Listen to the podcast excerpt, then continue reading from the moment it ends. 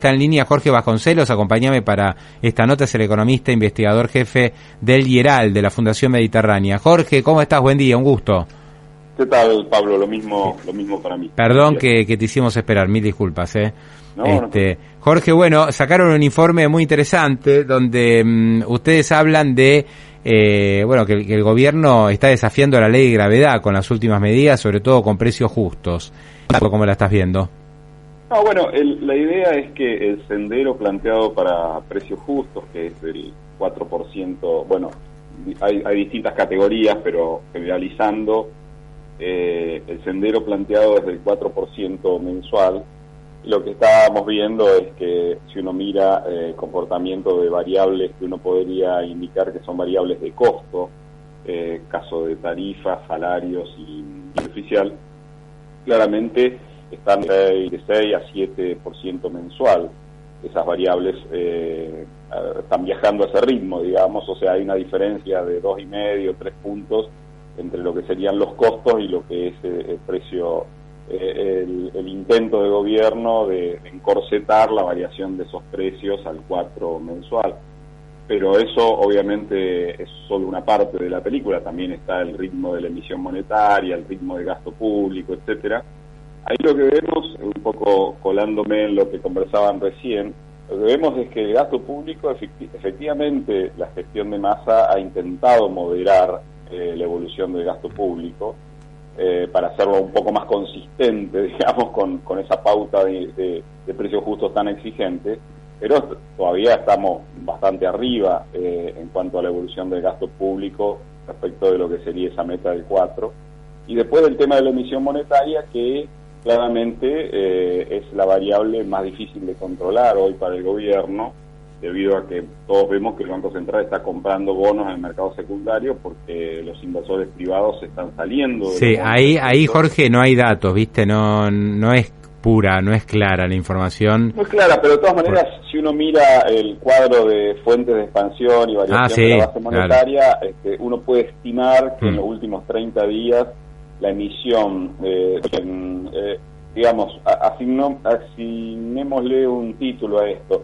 El Banco Central como prestamista de última instancia del gobierno, decía un poco el rol ese de comprar bonos en el mercado secundario, bueno, esa emisión como prestamista de última instancia eh, puede estar en torno al, a 240 mil millones de pesos en 30 días, o sea, es muy mm. fuerte y, y eso es lo que en cierto modo me parece ha desestabilizado eh, eh, los precios del dólar en el mercado libre. Yo creo, Jorge, eh, que ahí, ahí es, muy importante lo que estás diciendo, que el central emite 240 mil millones de pesos mensuales aproximadamente para sostener a los bonos, porque entonces ya no es muy relevante qué pasa con las licitaciones que hace el, gobierno para refinanciar, porque en realidad lo que le está pidiendo el, inversor es, bueno, yo salgo de acá y, y bueno, absorbe que, sea el propio Banco Central el que absorba esos bonos, ¿no? Entonces lentamente se va dando ese juego, digamos. Este... Sí, sí, sí. Además, acordate que ah, eh, después de junio em, hubo eh, una serie de medidas que tomó el Banco Central por el cual se estableció un contrato de recompra de esos títulos a los bancos que, que entraran en las licitaciones. O sea, el mecanismo está armado en esa dirección, claramente eh, que bueno, es, eh, digamos, no es tan negativo como si estuviéramos viendo a la vuelta de la esquina un reperfilamiento de la deuda, pero tiene, o sea, no, no están yendo por ese camino, están yendo por el camino de sostener eh, el mercado y eso tiene implicancias eh, inflacionarias justamente. Claro, claro. Este, yo creo que como segundo mejor, este, o como segundo peor, mejor dicho, eh, el tema de sostener el mercado a través del Banco Central es menos grave que reperfilar la deuda. Ahora, yo veo, Jorge, lo siguiente, ¿no? Eh, digamos, el Banco Central sigue emitiendo, más allá que no sea vía adelantos transitorios, Pero acá nos hacemos este, trampa jugando al solitario, ¿viste? Porque si no es hablando transitorio, conforma al Fondo Monetario, pero después se emito para recomprar bonos. O sea que en realidad es exactamente lo mismo. bueno, una, un comentario ahí, Pablo. O sea, el fondo hace vista gorda. Claro. Por eso digo, el fondo se hace se hace el distraído, pero es obvio. Ahora, es el central absorbe, ¿viste? El central sale y absorbe los pesos. Cuando vos miras la base monetaria o el dinero en circulación, el incremento en lo que va del año es apenas 45%. En los últimos 12 meses, el aumento interanual es solo 45%. Es decir, ¿pero por qué la inflación es tan alta si cae tanto la cantidad de dinero que circula? Bueno, evidentemente es lo que dice Rubinstein, ¿no? Que hay una caída de la demanda de pesos muy fuerte. Muy fuerte. Bueno, de hecho, el, pronóstico de inflación del presupuesto eh, del 65% tiene un supuesto extremadamente optimista respecto de una recuperación de la demanda de dinero. O sea, se podría tener una inflación del 65% mm. solo si este, la gente dijera, bueno, no tengo problemas en guardar más pesos, los pesos más tiempo en el bolsillo, digamos así, pero es como un círculo vicioso, o sea, para bajar la inflación necesitas que la gente tenga más confianza en el peso y si la gente no tiene confianza en el peso, te resulta tremendamente difícil cumplir el objetivo. Esa es un poco la idea del, artículo, este de desafiar la ley de la gravedad.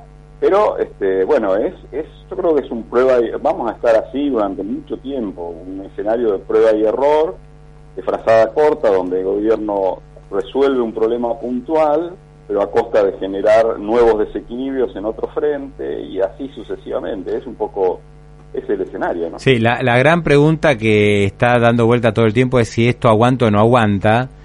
Y bueno, eh, eh, eh Massa se juega a que esto aguanta a los tumbos, que el dólar, digamos, va a subir pero no se lo va a disparar, que la inflación va a seguir muy alta pero no se va a espiralizar. Y ese creo que es el mejor escenario que tiene más en la cabeza. Y el mejor escenario para, para la, economía también. Sí, sí, la transición de aquí a, a fin del año que viene es claramente mucho más complicada de lo que fue la transición del año 2015, mm. cuando este, eh, Cristina estaba de, presidenta y este, ganó las elecciones Macri. O sea, decisión, los próximos 12 meses son mucho más complicados que el 15 porque hay mucho más deuda interna, mucho más LELIC eh, mucho más inflación de lo que había en, en aquel momento. Ahora, si uno mira esos indicadores o esos ratios comparados con situaciones más dramáticas de la economía argentina, como el año 89, el año 90, donde ocurrieron la hiperinflación, el plan Bonex, también estamos lejos de esa, una situación intermedia, donde la situación es más complicada que en 2015, pero no tan grave, no tan irrecuperable, digamos así, como la, de aquellos años del 88, 89, 90. Estamos hablando con Jorge Vasconcelos, que es el... sí, sí, sí, sí, sí, estamos hablando con Jorge Vasconcelos del Dieral de la Fundación Mediterránea. Este, Jorge, y, te hago la última. El gobierno que asuma en diciembre del 2023, ¿Lo va a poder enderezar esto? ¿Tiene chance de que la cosa salga bien, generando un poco de confianza como hizo en su momento Macri? Este, digamos, hay, yo creo que hay, hay posibilidades, pero bueno, el tema de la deuda en peso es bravo. Pero si hay confianza y mejora la demanda de peso, esto se puede resolver. Y por otra parte, yo comentaba el otro día que la deuda en dólares, eh, la deuda en dólares de Argentina se está licuando por la inflación internacional. O sea, es una deuda que en términos reales va cayendo. O sea, por ahí no es tan terrible el escenario que uno imagina para el próximo gobierno. Yo diría que el problema este de las LELIC y de la deuda interna que cuesta eh, refinanciar al gobierno es más un problema de los desbordes de emisión monetaria que arrancaron en 2020 y que son, este, en cierto modo, ahora están fuera de control porque no tienen que ver con las transferencias directas del central al tesoro, sino con estos otros mecanismos que recién conversábamos. Eh, o sea, desde ese punto de vista hay más un problema de desborde de variables monetarias, este, retraso cambiario, etcétera, que un problema estricto de deuda. Y de hecho, eh, hoy eh, esa deuda interna de la cual nos ocupamos en el análisis, el 60% de esa deuda está en manos de organismos estatales. Mm y además esa participación está creciendo, claro, porque ahora se ha sumado este otro gran comprador que es el Banco Central. Entonces, este, eh, digamos, yo creo que van a existir formas de evitar medidas traumáticas, digamos, para empalmar el 2023 con el 2024 en adelante. Y después, desde el punto de vista de la economía real, eh, claramente eh, la, invasión de Rusia a Ucrania este, ha generado un cambio muy fuerte en, las corrientes de inversión eh, globales. Lula hoy está desaprovechando la oportunidad de que Brasil capture enormes cantidades de inversión extranjera, porque Brasil eh, tiene una oferta disponible de cosas que antes ofrecían este, Rusia y Ucrania, eh, Argentina también, o sea, lo de vaca muerta, claramente eh, todos los informes técnicos hace cuatro o cinco años decían esto es un diamante en bruto, pero la política desaprovechó y no generó condiciones para que eso ocurriera. Tuvo que subir tanto el precio internacional del petróleo, del gas, como para que se reanimara ese proyecto y este año tenemos la paradoja de que el sector más dinámico de la economía es el sector hidrocarburos, que está creciendo a un ritmo del 12-13% interanual, cuando el PIB está de, de esa variación. Eh, pero a la vez estamos importando 12 mil millones de dólares de combustible y energía. Bueno, esa paradoja en realidad yo creo que alimenta alguna especie de política de Estado respecto de este tema. Eh, y, bueno, eh, las proyecciones hoy son mucho más optimistas para el sector hidrocarburos de lo que eran un, año atrás. Y así en, muchos frentes. Este, o sea, hay, digamos, hay, hay de donde rascar, ¿no? O sea, eso es lo que... claro, claro, vos tenés el campo, tenés el litio, tenés vaca muerta. Eh, ayer lo, lo, mencionaba Cristina en su discurso todo esto, ¿no? Porque ella se da cuenta que hay una riqueza. El tema es que hay, hay que generar confianza para eh, poder explotar toda esa riqueza, que es lo que no generó ella con Alberto Fernández.